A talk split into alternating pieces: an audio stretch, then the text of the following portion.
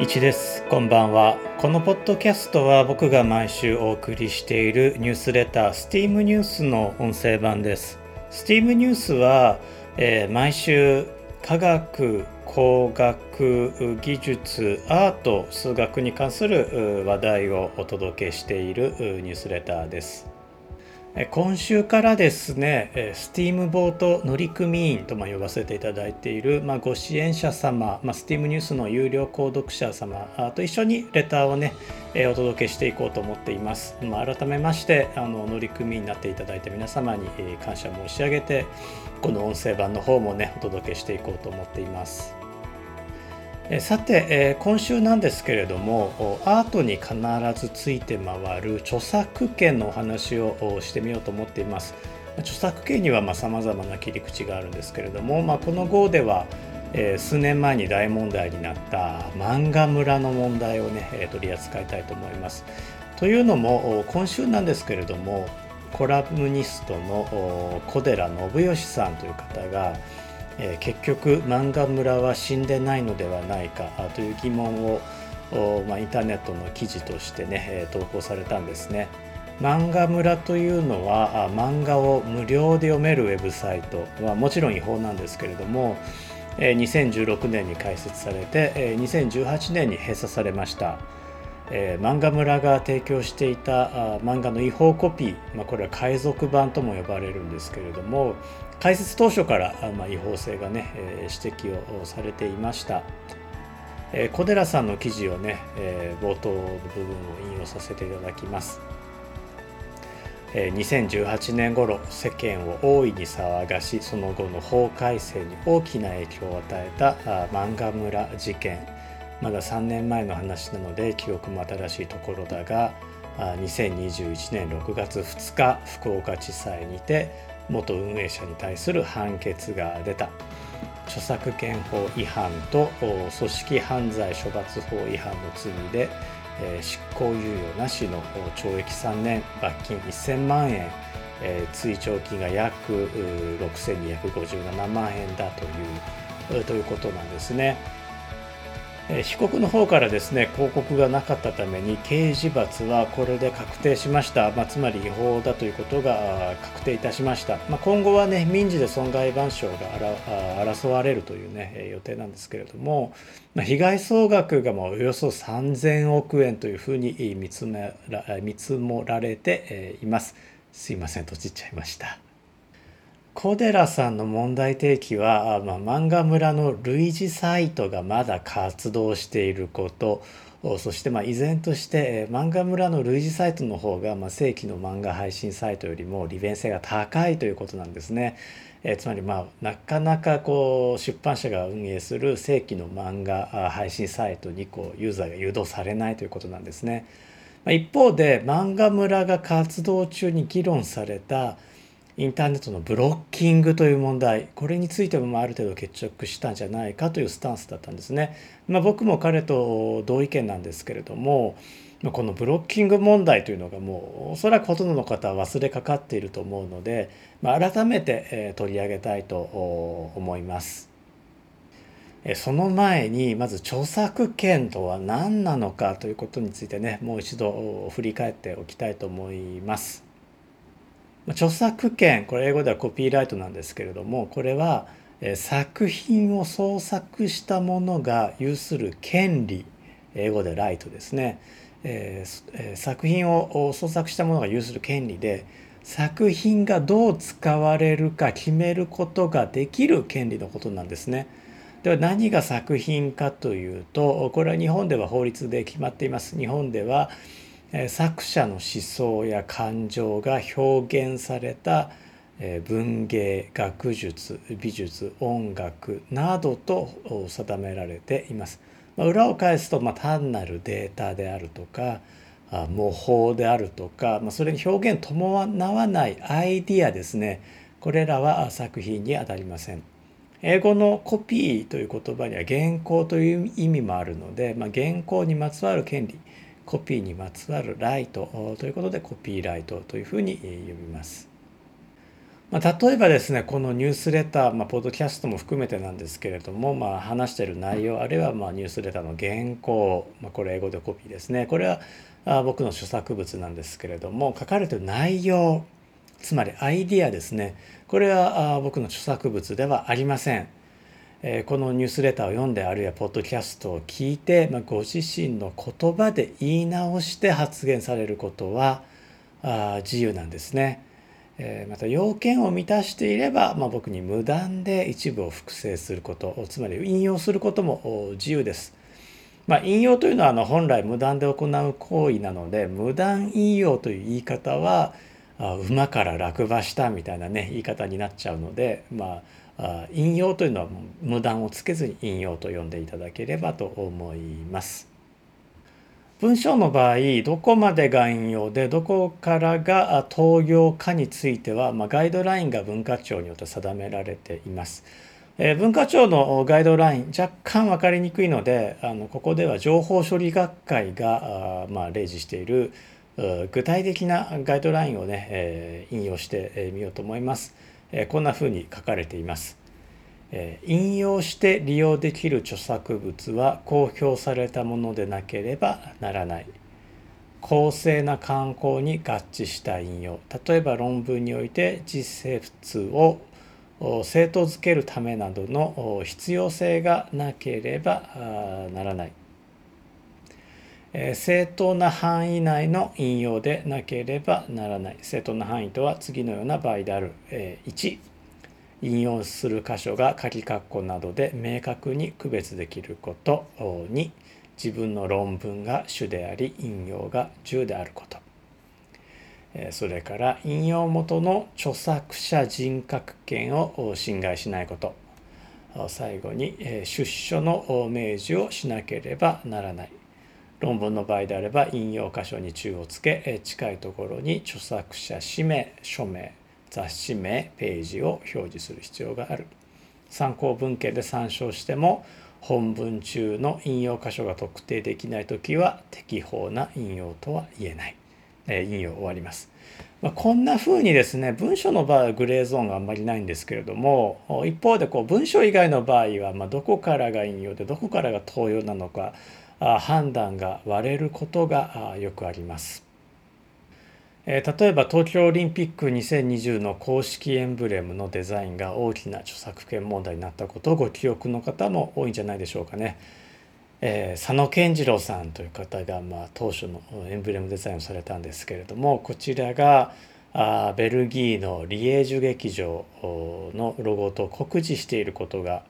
あ、まあ、ロゴデザイナーのオリビエ・デビーさんによって指摘されました。両者が大変似ていたことそれからまあリエージュ劇場のロゴの方が先に世に出ていたので、まあ、佐野健次郎さんによる無断コピーつまり盗作が疑われたわけですね。ニュースレターの方ではですね、まあ、両方のロゴを比べる画像を入れていますので、まあ、もしよかったらですねニュースレターの方でも見ていただければと思うんですけども、まあ、確かに、え似ています。その後ですね、まあ、この盗作疑惑を晴らすためだったと思うんですけれども佐野健次郎さんがこの東京オリンピック・パラリンピック2020のエンブレムデザインのコンペに応募した時の原案ですねこれ日本のま著名なグラフィックデザイナーさんたちがまコンペに参加していたんですけれどもこの時の佐野健次郎さんの原案が五輪組織委員会によって公開されました。ところがですねなんとこの佐野健次郎さんのコンペ応募当初の原案がですねグラフィックデザイナーの白井義久さんのポスターデザインヤンチ・ヒョルト展というですねポスターデザインの無断コピーではないか盗作ではないかと疑われることになるんですね。でこちらもニュースレターの方に検証用の画像を貼り付けているんですけれども これはちょっと言い逃れできないっていうぐらい似ているんです。で白井さんはですね、えー、このポスターデザインはこの,、まあ、その対象となったヤンチ・ヒョルトさんというタイポグラフィーのデザイナーさんのえーまあ、フォントですね、えー、チヒョルトさんあのイニシャルが JT なので JT という、まあ、文字を、まあ、グラフィックデザインにしてるんですけれどもこの文字はですねこのヤン・チヒョルト自身がデザインした文字を借用しています。これはまあ業界の公正な観光に合致したもので、えー、なおかつこのチヒョルトへのねリスペクトというものも十分込められた、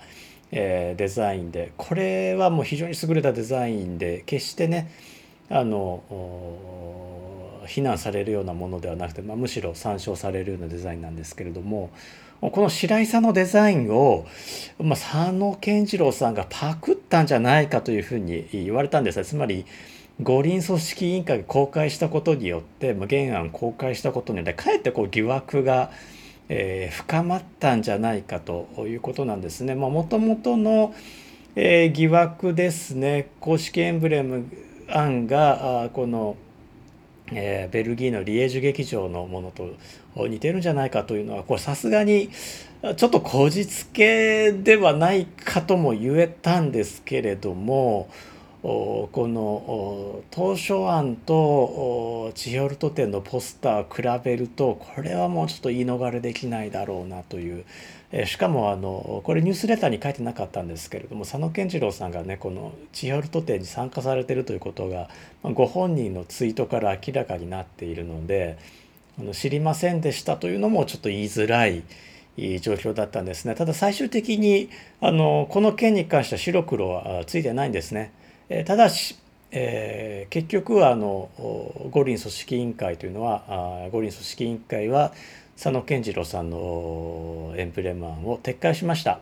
これなぜかというと佐野健次郎さんの他の仕事ですね。まあ、彼はあのデザイン事務所やってますから他にもいっぱい仕事してるんですけれども、まあ、その仕事で明らかな無断コピーが見つかったこととこちらもまニュースレターではまああえて書かなかったんですけれども、まあ、五輪組織委員会に提出いた提出していた資料の中に、えー、著作権的に、まあ、黒だったものが入っていたと。まあ、よそからですね画像を勝手にあのコピーペーストして使っていたということがあったので、えー、まあ、五輪組織委員会も、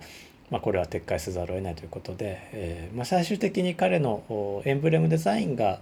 複製だったのか、まあ、無断コピーだったのかどうかという判断はしなかったんですけれども、まあ、佐野健次郎さんに関してはまあグレーというかまあかなり黒に近いということで、えー、撤回をエンブレムの撤回をしました。まあ、こんなふうにですね無断コピーっていうのはまあ少し変えたら OK というものではなくてあのえー、法律上はですねあの類似性同一性および異居性というふうに呼ぶんですけれども、まあ、結果が似ているかどうかということと、まあ、同一だったらもう似てるもこうもないんですけれども、まあ、似ているかどうかというのとそれから参考にしたんじゃないか、まあ、オリジナルを改変したんじゃないかというのがいつも争われる点になります。で現在はですねこんなふうにま法律をうまく運用することで著作物を保護しようということになってるんですけれども著作権に関する法律がなかった時代ですね、えー、ただ著作者は著作物を保護したいわけですねそういうふう状況の中でどんな手段を取っていたのかというとまあ、一つ面白い話があります。まあ、世界初の著作権法と言われるイギリスの安女王法あるいは安法がですね発行したのが1710年なんですね。一方でヨーロッパで活版印刷が発明されたのが1445年頃ドイツのヨハネス・グーテンベルクによって、えー、とされています。また近代的な書籍が発明されたのが1490年ベネチアのアルデュスによってとされています。まあ、アルデュスは英語でアルダスというふうに発音します。つまり200年ぐらいの間出版物に関する著作権法がえー、ない時代があったわけですね。まあ、実際アルデスは最初の出版の直後から海賊版に悩まされています。えー、実は活版印刷が発明されるよりも以前から手書きの海賊版というのはあったんですね。えー、本を手で書き写していた時代に、まあ、すでにこう発行者の許可を得ずに書き写された海賊版というのがあったわけでその手書きの海賊版を防ぐための知恵というものが考えられていました。最も有名なものがブックカースすなわち、え呪いの言葉なんですね。え例えば書籍に、えもし何者かがこの本を盗み去ったらその人は破門の剣で殺されるだろうというふうに書いておくんですね本の中に書いておくんですね。この習慣は活版印刷発明後も活用されていたそうです。えー、ブックカースがですね、まあ、昔のことでしょとか、まあ、その人の良心に訴えるような方法でいいのとかですね、まあ、こう笑い物に、えー、なるんじゃないかなと思われるかもしれないんですけども実は現代においても似たようなことを考える企業があるんですね。えー、2005年アメリカのソニー BMG、まあ、現在のソニーミュージックエンターテインメントなんですけれどもそこが発売して2200万枚も売り上げた音楽 CD ですね。これには一種のコピーカードが仕掛けられていました。この CD は CD プレイヤーで再生する分には、まあ、ほぼ問題なかったんですけれども Windows コンピュータのドライブに挿入すると、まあ、勝手にこう呪いのソフトウェアがインストールされたんですね。ひどい話なんですけども。で、えー、この呪いのソフトウェアを通してしか CD が再生、えー、できないように設計されていたんですね。えー、つまり、まあ、Windows、えー、ソフトにあらかじめ入っている CD プレイヤーであるとか、まあ、あるいはその CD をリッピングするようなソフトウェアでは再生できなくてこのソニーミュージックエンターテインメントが作成した、まあ、この呪いのソフトウェアでしか再生できなかった。でこの呪いのソフトウェアからは書き出しができなかったんですね。これはちょっと気持ち悪い話なんですけれどもこの呪いのソフトウェアですねなんとですね Windows システムを書き換えて、えー、セキュリティホールを作りさらにそのソフトウェア自身が削除できないようにするという、まあ、ひどい代物だったんですね。で当然ソニー BGM というのはま批判を受けたんですけれども、ソニー BGM から「ああ悪かった悪かったじゃあこれをアンインストールするソフトウェアを提供するよ」と言ったんですけどもそのアンインストールソフトウェアアンインストーラーはですねまあ、あのそのソフトウェア隠すだけで、え、なおかつですねユーザーのメールアドレスを収集したいとかもさらに悪質だったわけですね。これ、まあ、僕が思うにですねブックカースなんかまあ人の心呪うという意味ではまあひどいもんではあるんですけどもこのソニー BGM ソニーミュージックエンターテインメントのソフトウェアというのはまあこう Windows マシンを呪うというか、まあ、そのユーザーも呪うというか、まあ、ひどい呪いだったと思うんですね。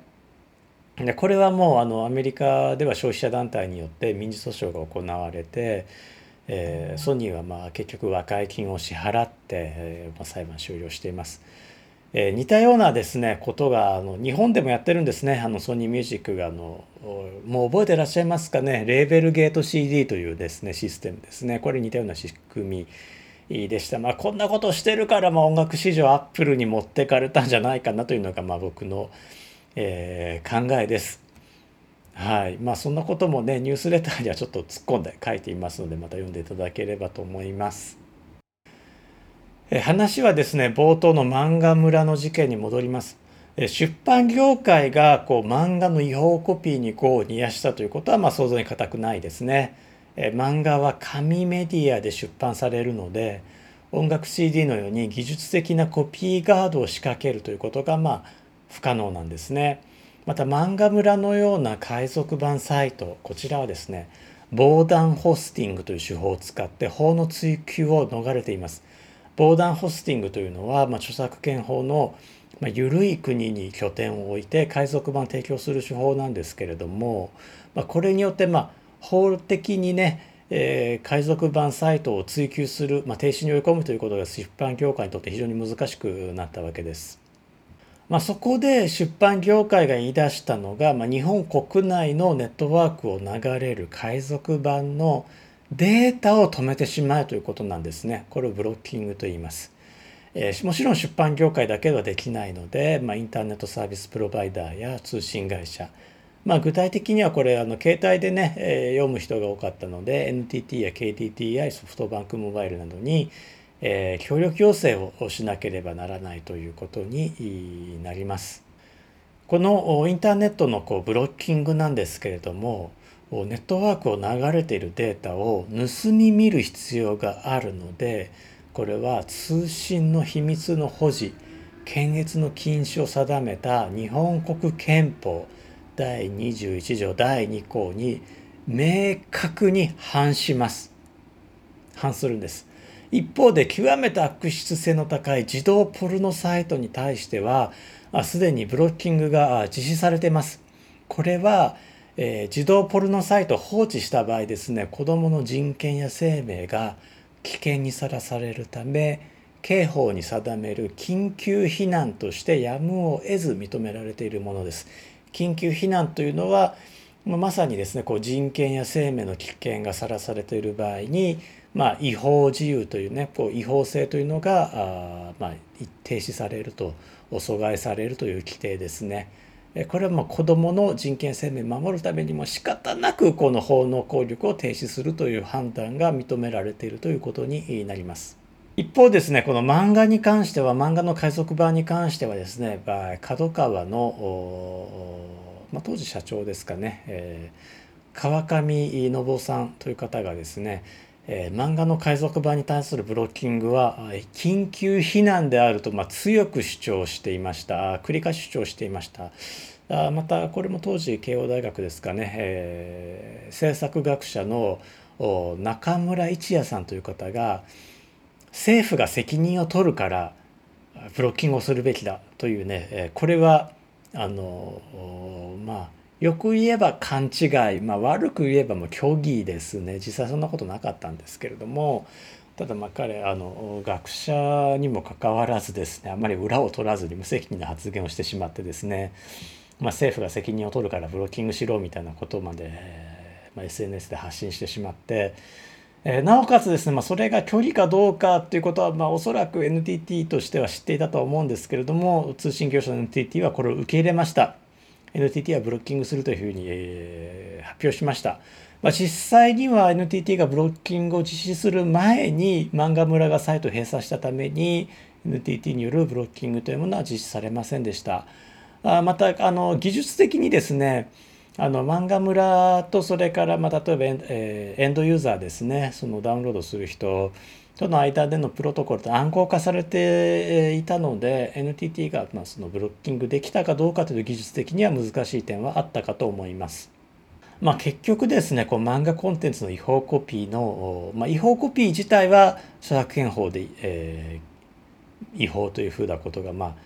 あ書かれているので、まあ、裁判で争っても違法性というのは確実に、え認定されると思います。まあ、その後ですねえダウンロードそのものも違法であるというふうにも法改正があったので、えまあ、こういったあの漫画の違法コピーを読むという行為もね、え違法になったんですけれどもただそのブロッキングをするのが違法かどうかということは結局その司法に委ねられることがなかったので、えこれがブロッキングが違法合法なのかあるいは違憲合憲なのかという判断はまだ確定していないということに、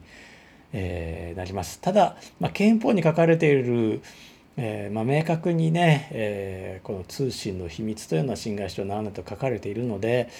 え、ブロッキングの実施というのがま違法とされる可能性あるいは違憲とされる可能性というのは高いんじゃないかなというふうに思います。そして、まあ、これがブロッキング問題をですね、まあ、これ大学の講義で必ず取り上げられる取り上げる理由にもなってるんですけれども、えー、電気通信事業法という法律があります。この法律の中でもやはり通信の秘密をですね、えー、守りなさいということが書かれています。でブロッキングを行った場合ですねこれはあの命令した人じゃなくて現場のエンジニアですね実際にはその NTT の社長がブロッキングをえー、ポチッとボタンを押してやるわけではなくて現場のエンジニアが通信を解析してこれは漫画村のデータだということを調べてじゃあブロックしようということをやるわけですよね。つまり現場のエンジニアが業務命令に従ってブロッキングを実施することになるんですけれども違法行為に問われる可能性があるんですね。こう現場のエンジニアが違法行為に問われる可能性がある。でつまりえーまあ、大学を卒業して就職しました。NTT に就職しました。KDDI に就職しました。ソフトバンクモバイルに就職しました、えー、社長がブロッキングやると言ってます。現場のエンジニアブロッキングやらされます、えー、ブロッキングが違法であるという判決が出ます。そしたらブロッキングやってたのは誰ですかってなると現場のエンジニアですよね。でそうすると現場のエンジニア違法だと知りませんでした。上から言われたのやりましたと言っても違法は違法なんですよ。罪に問われる可能性があるんですだからあ事前に大学でこういうことを知っておいてほしいということをまあ僕授業で、え取り上げさせて、えもらってるわけですね。え今週はですねこの、まあ、著作権って何だっけというお話を非常に簡単にさせていただいて、えそれにまつわるですねブロッキングの話、まあ、インターネットにおけるブロッキングのお話をねえさせていただきました著作権に関してはまだまだねお話ししないといけない内容があります。ニュースレターの方では、えー、まあ、例えばローレンス・レッシグの TED Talk、まあ、彼はクリエイティブ・コモンズという概念を提唱していますし、えそれからニュースレターでも取り上げなかったんですけれどもリチャード・ストールマンというね、えー、人が取りあの主張したコピーライトではなくコピーレフトという考え方あこういったものもまあゆくゆくは取り上げていかなければいけないなと感じていますので、えいずれまたこのポッドキャストでもまたニュースレターでもね、えお話をしていこうと思っています。え今夜はあまた最後まで聞いていただいて、えありがとうございました。また次回お会いしたいと思います。いちでした。